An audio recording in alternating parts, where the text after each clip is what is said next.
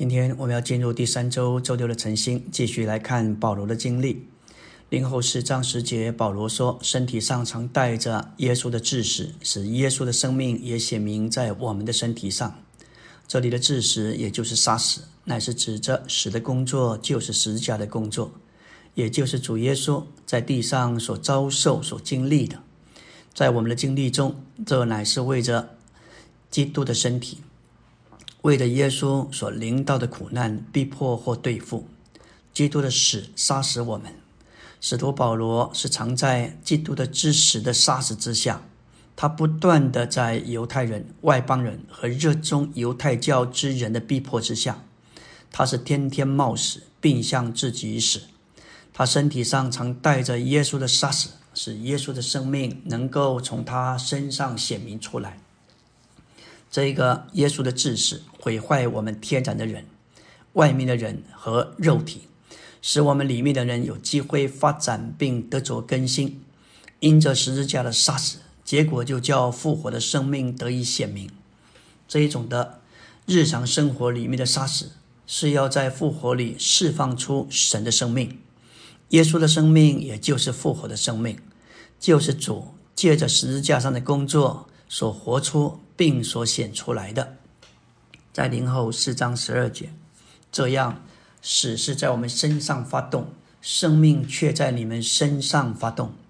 当我们在主死的杀子之下，他复活的生命就借着我们能分赐到别人的里面，分赐生命到别人里面，总是我们接受十字架杀死的结果。在我们的环境里，耶稣的致死与内住的灵合作。杀死我们天然的人，也就是我们外面的人，这包括我们的身体、我们的魂。灵后四章十六节说到，我们外面的人虽然在毁坏，我们里面的人却日日在更新。这里的毁坏乃是指着销毁、消耗，甚至是磨损。我们外面的人因着死的工作而渐渐被销毁，我们里面的人却因着复活的生命。新鲜的供应，而日日在更新。要运用基督之死的功效，就必须在基督那复活的灵里。基督的死若不是在那灵里，他的死就无法发挥功效。我们若是享受并经历那灵，他的死就要在我们里面发生功效。基督之死及其功效的运用，在于复活的灵。这个灵如今就住在我们的灵里。高有的涂抹就是内住之灵在我们里面的运行，而我们的祷告使内住之灵的运行发动，而在这运行之内就具有杀死的能力。十字架的工作乃是借着那灵而运行，将基督的死在我们身上成为实际和真实。十字架杀死的能力就是那灵的运行。我们都喜欢有好的环境。凡事都是顺利、平安而美好，但是相反的，当我们在受苦受压的环境之下，这环境与那灵一同做工，会杀死我们天然的人。尼利翁说到这种环境的一种的压力、困苦，乃是圣灵的管制。罗马八章说到内住的灵，灵后四章说到外面的环境。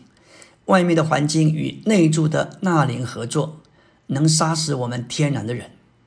那些爱主并与主有交通的圣徒，他们常感觉里面有东西在运行着。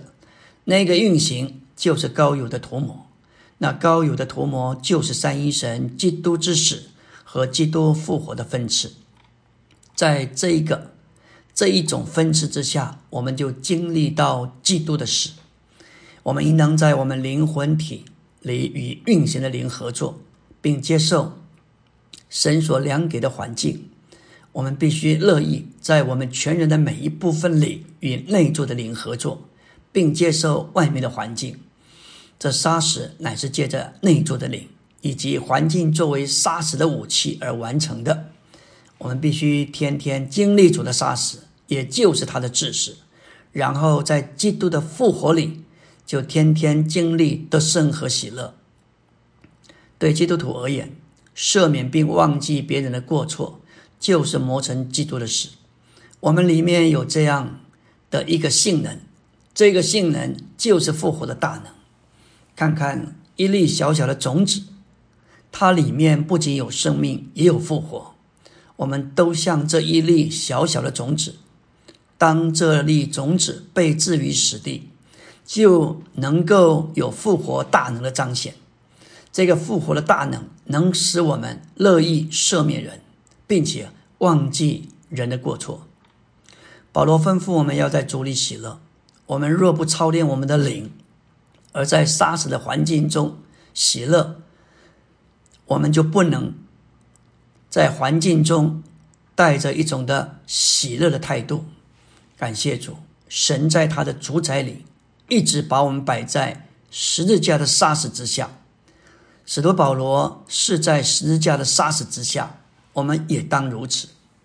神主宰一切的环境，为了使他所有的儿女皆得经过患难环境而得以更新，至终。他们要成为像新耶路撒冷那样的新，在那里没有任何旧造的元素，为的是使神能够完成他的心意，得着一个新造，成为一个新人。在我们的日常生活中，我们必须问问自己：到底是凭着神的生命而活，还是凭着我们天然的生命而活着？我们会看见，我们多数时。大部分的时间乃是凭着天然的生命活着，因为这完全不需要费力气，它是自然而然，我们就凭着天然的生命活着。但是要凭着神的生命活着，我们就需要来到十字架，也就是来到主的面前，被磨成他的死，要实行神的旨意，对我们天然的生命，完全是一种受苦。我们要蒙拯救，被分别出来，不凭着天然的生命活着，乃是凭着神的生命活着。这需要他复活的大能，而复活的实际就是那里。因此，为了要一直连于那里，我们的祷告，我们的呼求主名，我们一直留在与主的交通中。这该是我们的生活，不该是我们的工作。阿门。